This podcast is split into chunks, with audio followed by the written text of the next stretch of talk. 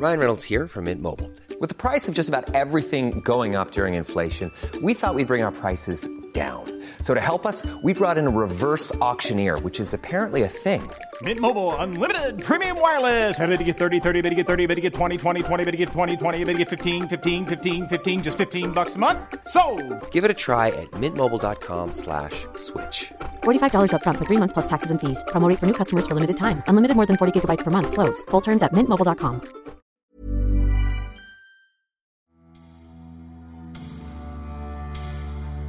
L'un est le golfeur le plus titré de l'histoire, l'autre, le plus aimé, doublé d'un révolutionnaire dans le monde du sport. Malgré leurs dix années de différence, Jack Nicklaus et Arnold Palmer ont hissé le golf à son sommet à travers leur rivalité, teintée d'une amitié sincère. Jack et Arnie, ou le mariage golfique du siècle.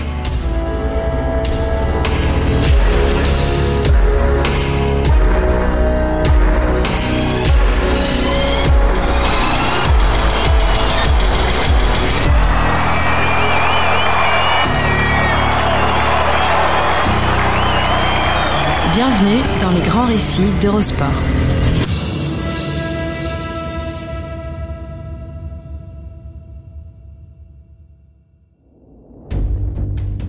Bienvenue dans Les Grands Récits, le podcast d'Eurosport qui vous plonge dans la folle histoire du sport.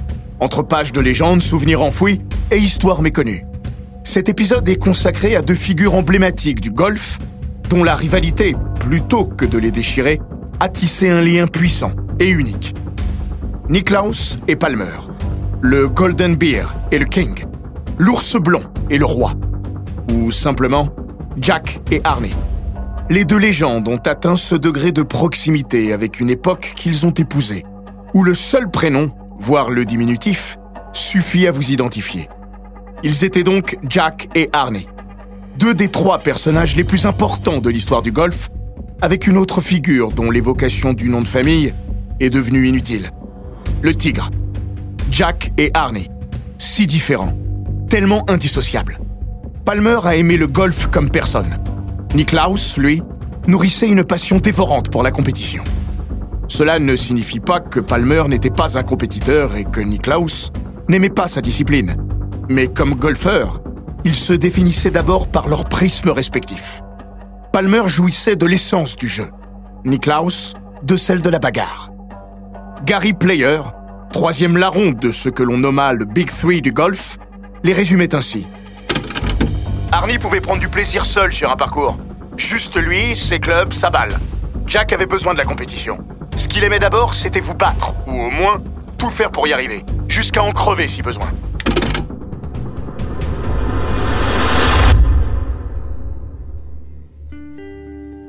Le premier a eu tout ce que le second ne possédait pas, et l'un a convoité ce que l'autre n'était pas, et vice-versa. Au fil des années et des titres, Jack Nicklaus a largement dépassé Arnold Palmer en termes d'accomplissement sportif, mais peut-être pas en termes d'importance dans le paysage golfique. Ils le savaient tous les deux. Nicklaus est devenu le plus grand joueur de tous les temps, même si Tiger Woods est un rival sérieux à l'échelle de l'histoire. Mais personne, pas même le Tigre, n'a à ce jour égalé les 18 victoires en Grand Chelem de l'ours blanc. Palmer, lui, fut et demeure, peut-être pour toujours, le golfeur le plus populaire jamais vu. Cette dualité aurait pu engendrer jalousie et rancœur, générer une méfiance, voire un antagonisme allant jusqu'à une forme de détestation ou de haine. L'histoire du sport regorge d'exemples de ce type, y compris quand, à la base, la proximité entre deux rivaux flirte avec une prometteuse amitié. Celle-ci se fracasse le plus souvent sur la réalité de la rivalité. Mais Nicklaus Palmer ne serait jamais Ali Fraser ou Prost Senna. Au contraire, c'est leur rivalité sur les greens qui a tissé, puis consolidé, un lien unique, du temps de leur carrière comme après. Au-delà du respect, ces deux-là ont fait la saison des amitiés sincères sur plus d'un demi-siècle, conférant à leur tandem une position singulière dans l'histoire du sport. Presque une anomalie, pour tordre le cou à ce que beaucoup considèrent comme une inaliénable vérité. On ne peut être sincèrement amis et foncièrement rivaux dans le sport de très haut niveau. Nicklaus s'insurgeait pourtant en 1993 dans une interview croisée avec son alter ego dans le Reading News, un journal basé en Pennsylvanie, la terre natale de Palmer. Je ne vois pas pourquoi on ne pourrait pas être l'un et l'autre. J'ai toujours considéré Arnold comme mon ami. 15 ans plus tard, témoignant dans le livre du journaliste et écrivain Ian O'Connor, Arnie and Jack, paru en 2008, l'ours n'avait pas changé d'avis. Est-ce que Arnold et moi sommes toujours d'accord? Non. Nous avons des divergences, des différences. Mais je crois pouvoir dire qu'il a toujours été là pour moi quand j'ai eu besoin de lui, et inversement. Peut-être est-ce leur personnalité, si complémentaire, ou la différence d'âge, ces dix années qui les séparent, qui ont placé d'emblée leur relation sur une orbite à part, inaccessible aux bassesses, souvent inévitables des grandes rivalités qui façonnent le sport. Peut-être plus même qu'une amitié, une sorte de fraternité.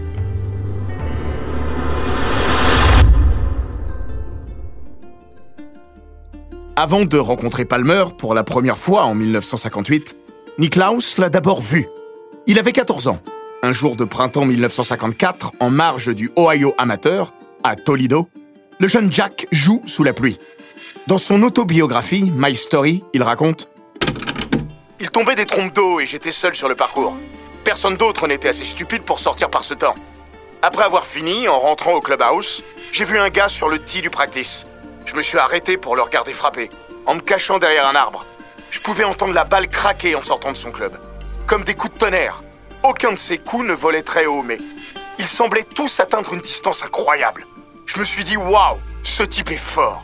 Il avait des avant-bras comme ceux de Popeye. Il m'a pas remarqué, mais j'étais fasciné par lui.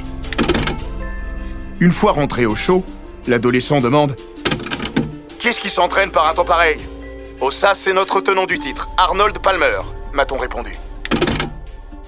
Si Niklaus n'est encore qu'un gosse, Palmer n'est encore personne. À 25 ans, il sort tout juste de trois années passées au service de son pays. Il n'est pas parti en Corée et a passé l'essentiel de son temps dans une base du New Jersey. Mais cette expérience a retardé sa verte émergence.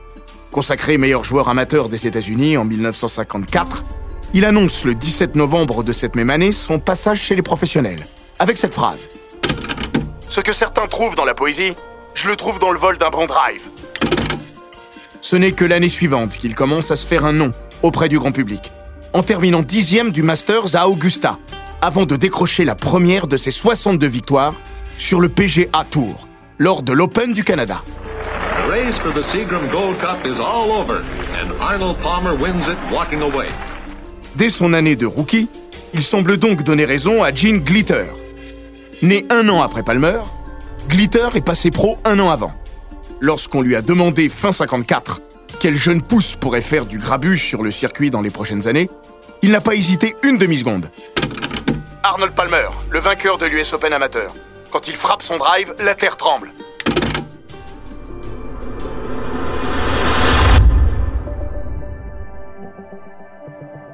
Né l'année du déclenchement de la pire crise économique du XXe siècle, en 1929, Palmer est le fils d'un greenkeeper, de Lightrobe.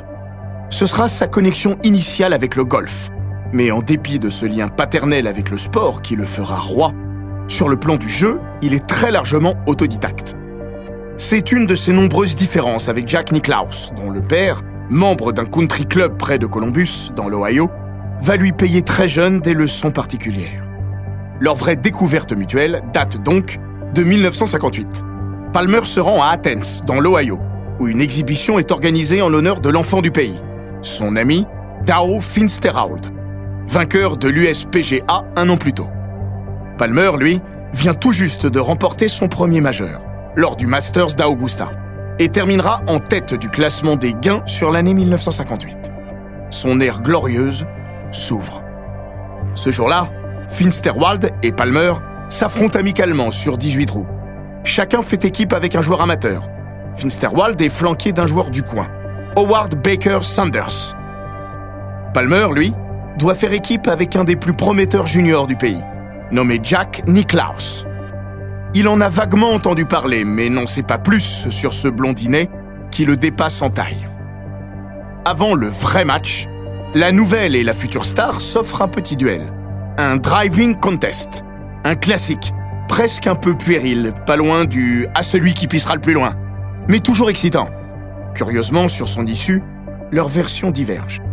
Dans son livre Une vie de golfeur, Arnold Palmer dira J'ai battu Jack d'un cheveu, mais j'ai noté dans un coin de ma tête désormais toujours se méfier de ce gamin. Celle de Niklaus maintenant.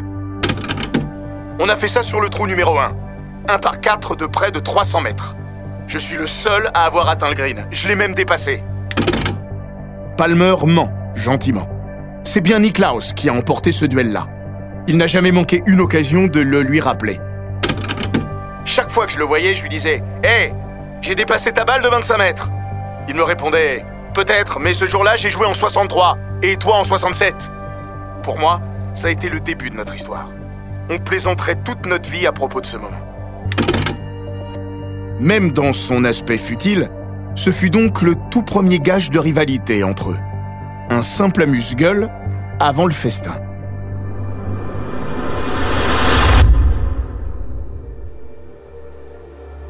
Avant que Niklaus ne passe à son tour professionnel en 1961, Palmer va traverser une période faste, tout en donnant un grand coup de balai dans le monde du golf. Après le Masters 1958, il glane cinq autres titres du Grand Chelem en l'espace de deux ans. Le Masters et l'US Open en 1960, le British Open en 1961, le Masters et le British Open en 1962. Son palmarès mange des vitamines mois après mois pour grandir à vitesse grand V. And here at last, at the 18th, Palmer would win the championship if he could hole out in one more putt. And like a born champion, he made no mistake. Il a bien fait de prendre sa part du gâteau quand il en était encore temps. Personne ne le sait encore, mais Palmer ne remportera plus qu'un seul majeur, un quatrième Masters en 1964. Comme tout le monde, il va être victime de la tornade blonde qui s'apprête à souffler sur le golf. Jack Nicklaus arrive et il ne laissera que des miettes à la concurrence. Au mieux, des croutons. Another first by Arnie the Magnificent. La razzia de Niklaus débute lors de l'US Open 1962. Une des pages les plus célèbres et peut-être une des plus importantes de l'histoire de ce sport. Un monument en forme de tournant définitif. Au 72e et dernier trou, Palmer manque à 4 mètres du drapeau le birdie du titre. Le voilà embarqué dans un playoff en tête-à-tête avec le jeune Niklaus. La star du moment face à l'étoile montante. Le défi est immense pour Jack, d'autant que Palmer est chez lui. Cette année-là, l'US Open est organisé à Oakmont, en Pennsylvanie. L'Oakmont Country Club est surnommé l'arrière-cour d'Arnold Palmer. Plus de 10 000 spectateurs se sont massés sur le parcours pour le playoff. Tous acquis à la cause du héros local et national. Le public est ignoble avec Niklaus, applaudissant ses potes manqués. Beuglant du Fat Jack à tout bout de champ. Palmer et son caddie, Johnny Garbo, confesseront avoir eu honte du comportement de ses fans. Mais Niklaus, hermétique à cet environnement hostile, va calmer la foule. Quatre coups d'avance au trou numéro 6. Malgré la pression mise par son adversaire sur le retour, il tient bon et gagne avec une marge de trois longueurs. À 22 ans, Niklaus devient le plus jeune vainqueur de l'US Open depuis Bobby Jones, en 1923. And now, the winner, Jack Nicklaus, 22 years old, receives the Open Trophy from Mr. Winters and a check for $15,000. Palmer prophétisera Maintenant que l'ours est sorti de sa cage, on va pouvoir tous se mettre aux abris.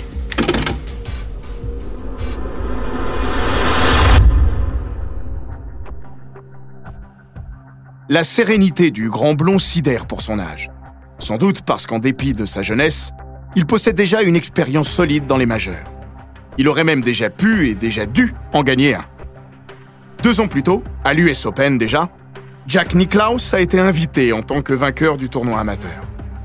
Lors du dernier tour, il mène le leaderboard à deux reprises, avant d'échouer à la deuxième place. Amateur champion Jack Nicklaus earns second place with a 282 total. Déchaîné, avec notamment 4 birdies consécutifs pour démarrer du 1 au 4, Arnold Palmer a livré les 18 trous les plus fameux de sa carrière, pour rendre une carte de 65 et devancer Nicklaus de deux longueurs. Palmer's final putt for a sensational closing 65. He came from behind like the man of steel that he is. Si Palmer s'est montré exceptionnel, Jack a laissé traîner quelques putts en route. Observateur privilégié et avisé, le légendaire Ben Hogan a partagé la partie de Nicklaus ce dernier jour. Aujourd'hui, j'ai joué avec un jeune homme qui, s'il avait su ce qu'il faisait, aurait gagné avec 5 coups d'avance. Niklaus dira alors Il avait raison, je ne savais pas encore comment gagner. Si le naissant Golden Beer, encore un peu tendre, a raté le Guinness Book en 1960, il est convaincu que de ne pas avoir triomphé dès cette édition fut un mal pour un bien, comme il l'a confié au magazine Kingdom l'an dernier pour ses 80 ans. C'est la meilleure chose qui me soit arrivée parce que sinon, ma tête serait devenue tellement énorme que je n'aurais pas pu atteindre mes oreilles avec mes mains.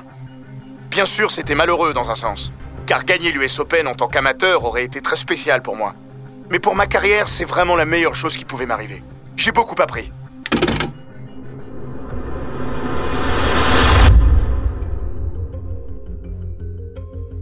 Deux ans plus tard, lorsqu'il se retrouve dans ce play-off face à Palmer à Oakmont, Niklaus est fin prêt. Le jeu, la maîtrise, le vécu, il possède maintenant tous les atouts. Personne ne peut l'arrêter. Ni Palmer, ni lui-même. C'est son premier titre du Grand Chelem. Le début d'une nouvelle ère. La plus grande success story de l'histoire du golf est en marche. Le Golden Beer va remporter 7 majeurs de 1962 à 1967. 8 de plus dans les années 70. Deux supplémentaires en 1980, jusqu'à son 18e et dernier sacre, un des plus fameux, lors du Masters d'Augusta en 1986, où il est couronné à 46 ans. Jack Nicklaus wins his sixth Masters, his 20th major championship at the age of 46, four years older than anyone ever has been as a champion of the Masters. Gary Player was 40. Sur le strict plan des résultats, Niklaus aura surclassé Palmer, lui-même dépassé par Gary Player.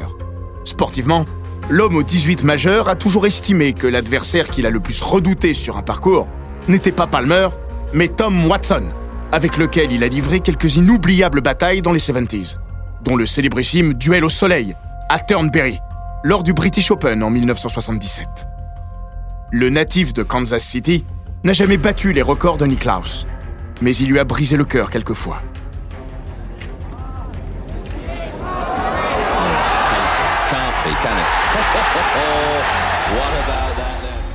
Personne n'a challengé Niklaus comme Watson, de 9 ans son cadet. À quelques mois près, la même différence d'âge à front renversé que celle qui le séparait de Palmer. Pour l'ours blond, regarder Watson, c'était se contempler dans un miroir à travers le temps. Son portrait de Watson confine à l'autoportrait. En lui, il disait reconnaître la maîtrise de soi, la confiance en soi, la profondeur de l'engagement, la détermination visible à l'œil nu, la combinaison de la franchise et de la timidité, et cette façon de marcher droit vers l'objectif. Soit tout ce qu'il avait caractérisé dès son arrivée sur le circuit au début des années 60.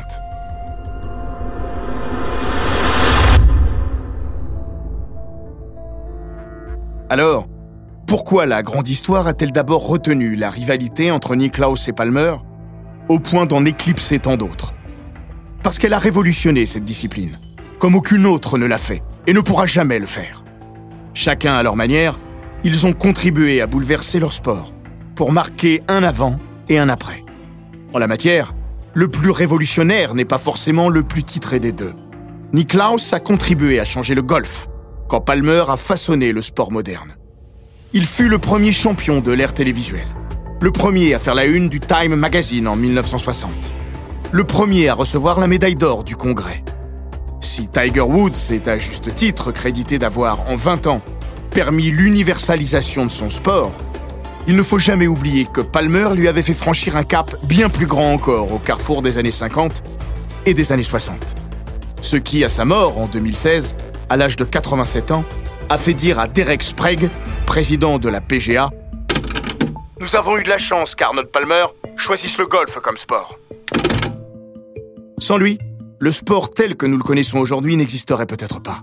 Véritable visionnaire, Arnold Palmer a été le premier sportif au monde à s'envisager comme une marque. Il a créé sa ligne de vêtements et a même inventé une boisson qui porte son nom et fera sa fortune. Palmer a surtout été le tout premier sportif professionnel à prendre un agent, en l'occurrence Mark McCormack, futur fondateur d'IMG, pour gérer ses intérêts et vendre son image à des médias qui ne demandaient que ça. Jusque-là, seuls les acteurs ou les stars du rock procédaient ainsi. Un sportif avec un agent, cela semblait alors totalement incongru. Quand cela apparaît naturel, voire indispensable, un demi-siècle plus tard. Arnold Palmer avait tout compris avant tout le monde. Sa personnalité a fait le reste. S'il est devenu un des sportifs américains les plus populaires de tous les temps, c'est parce qu'il était Arnold Palmer. Le genre de type à qui vous auriez eu envie de dire Allons boire une bière et qui aurait répondu oui en vous tapant l'épaule. À sa disparition, Fred Coppels aura cette formule pour le résumer. C'est simple, Arnold Palmer était le mec le plus cool de tous les temps. Mieux, il a rendu le golf cool. Palmer n'a jamais rechigné à signer un autographe, à échanger quelques paroles avec ceux qui l'approchaient. Jamais par calcul, par simple plaisir. Avec son sourire ravageur, son inégalable gentillesse, son charme irrésistible, son charisme et son aura, le beau gosse des Greens a séduit tout un pays. Jusqu'à se balader sur les parcours flanqués de sa horde de supporters. The Arnie's Army, devenu presque aussi célèbre que lui. Ses adversaires n'ont eu d'autre choix que de faire avec. Parfois avec humour, comme Lee Trevino. Comme tout le monde, j'entendais le public hurler et encourager Palmer. À chaque fois, je me demandais s'il venait de faire un birdie ou s'il avait simplement réajusté son pantalon.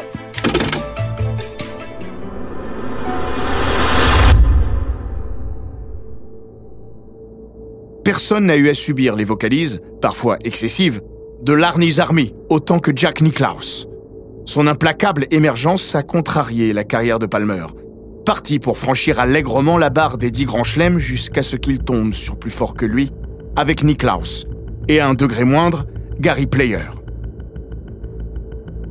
Le play-off de l'US Open 1962 en fut l'exemple le plus criant, mais pas le seul. Niklaus s'était vu comme le vilain, l'empêcheur de gagner en rond.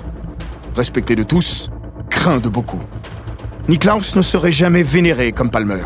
Jamais il n'accéderait au sommet de popularité de son rival. Jamais il n'aurait l'allure ou le swag de Palmer.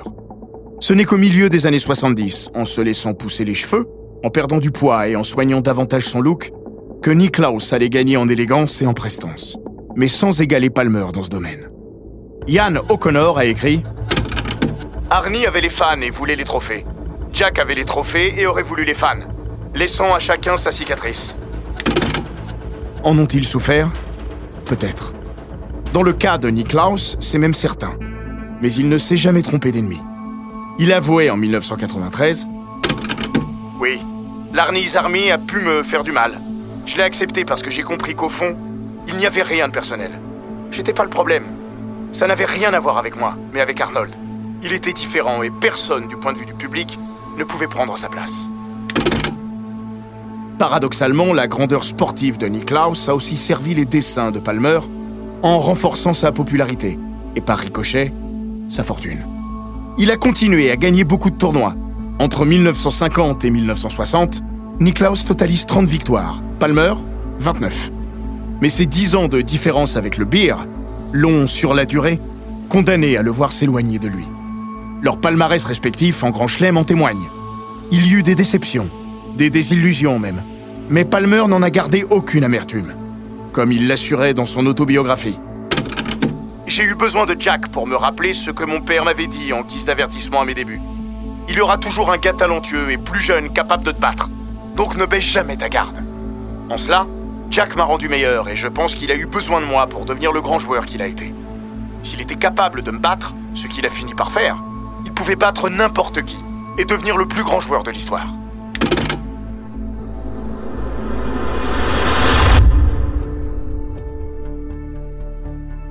Tout ne s'est pas fait sans anicroche dans leur relation. La bromance à l'eau de rose a connu quelques nuages plus ou moins gros, plus ou moins gris, émanant souvent de Palmer, dont le sens de la formule s'est parfois exercé au détriment de Niklaus, surtout les premières années. Il rebaptisait le logo Golden Beer sur les t-shirts de Niklaus Golden Pig, le cochon doré. Et Arnie avait pris l'habitude de dire Je vais au Niklaus lorsqu'il se rendait aux toilettes. Niklaus n'a pas toujours tout su, mais il a parfois pris ombrage de l'avarice de Palmer, à qui il reprochait souvent de ne pas le complimenter après une victoire. En revanche, il a toujours pu compter sur ses conseils, parfois même en plein tournoi, lorsque les deux étaient dans la même partie. Sa générosité se nichait là. Et si la rivalité a été exacerbée, elle n'a jamais effrité la qualité ou la nature de leur relation. D'autant que leurs épouses étaient, elles aussi, de très bonnes amies, toujours là pour veiller à ne laisser aucune tension excessive s'immiscer entre eux. Ils ont vieilli ensemble, sur les terrains de golf comme en dehors, où ils sont devenus d'influents designers de parcours. Leur autre grande rivalité. Là encore, chacun dans son style. Niklaus juge d'ailleurs. Arnold était davantage impliqué dans les relations publiques. Il ne s'intéressait pas au parcours proprement dit. Il a de très belles installations, mais je ne crois pas qu'il y ait beaucoup de lui dans ses parcours. À l'inverse, m'asseoir et parler argent ou faire de la com ne m'amusait pas beaucoup. Nous avions une approche différente, mais nous avons tous les deux beaucoup apporté. Chacun a réussi à créer son propre tournoi. Peut-être la source de la seule véritable mais courte brouille entre les deux. Niklaus, critique vis-à-vis du parcours de Bay Hill, zappera une année le Bay Hill Classic. En guise de représailles, Palmer ne viendra pas au Memorial Tournament de Niklaus. En 1992, les deux hommes auront une vive et franche discussion pour laisser ceux différents de côté.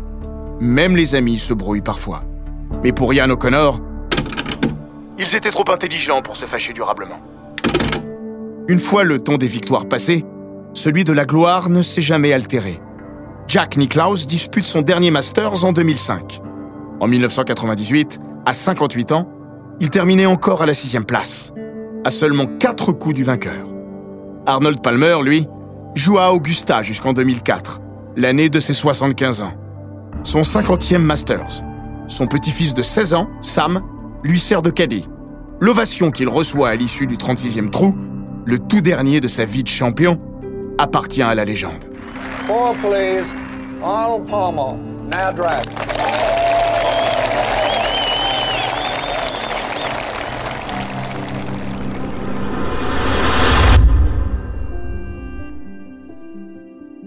Ils ont beaucoup partagé, dans le golf comme dans la vie, y compris jusqu'aux drames les plus intimes. Lorsque le cancer emporte Winnie Palmer, la femme d'Arnold en 1999, Gary, le fils de Jack, joue un tournoi décisif pour l'obtention de sa carte sur le PGA Tour. Mais les Niklaus partent illico pour la Floride. La veille des funérailles, Arnold et Jack regarderont ensemble le dernier tour de Gary à la télé. Palmer confiait quelques semaines plus tard Nous sommes plus proches que jamais. Nous avons des milliers de souvenirs en commun, des rires et des larmes. La vérité, c'est que j'aime et j'admire Jack, probablement plus que je ne suis capable de l'exprimer. Presque jusqu'au bout. On les reverra en public pour donner, d'un drive sur le tee du trou numéro 1 d'Augusta, le coup d'envoi symbolique du Masters. En avril 2016, ils sont encore là, mais cette fois, Palmer, souffrant de problèmes cardiaques, ne peut frapper la balle. Il se contente de saluer la foule. Cinq mois plus tard, 15 jours après son 87e anniversaire, le roi du golf s'éteint. À ses funérailles, Jack Nicklaus n'est pas le moins ému ni le moins émouvant. Il était le roi de notre sport et le restera toujours. Aujourd'hui, j'ai mal, comme vous tous. On ne perd pas un ami de 60 ans sans ressentir un vide immense. Mais ne soyez pas triste parce que c'est fini. Souriez parce que c'est arrivé. Dans son discours, il fut question du golfeur d'exception, mais aussi et surtout de l'homme. Niklaus parla plus d'Arnold que de Palmer. Comme une double évidence, il avait été bien davantage qu'un simple champion. Et Niklaus, pour lui, tellement plus qu'un rival.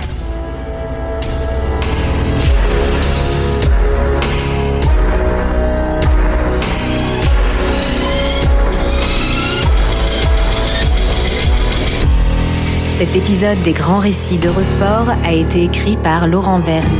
Il est raconté par Florian Bayou, monté par Gilles Bavulac et produit par Bababam. N'hésitez pas à vous abonner, commenter, partager et noter ce podcast sur Apple Podcast, Google Podcast, Castbox, Spotify, Deezer et toutes les plateformes audio.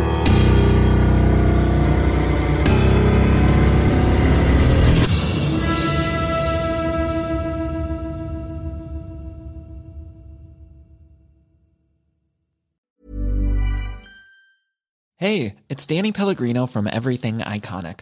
Ready to upgrade your style game without blowing your budget? Check out Quince. They've got all the good stuff shirts and polos, activewear, and fine leather goods, all at 50 to 80% less than other high end brands.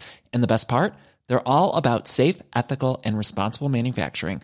Get that luxury vibe without the luxury price tag. Hit up quince.com slash upgrade for free shipping and 365 day returns on your next order. That's quince.com slash upgrade.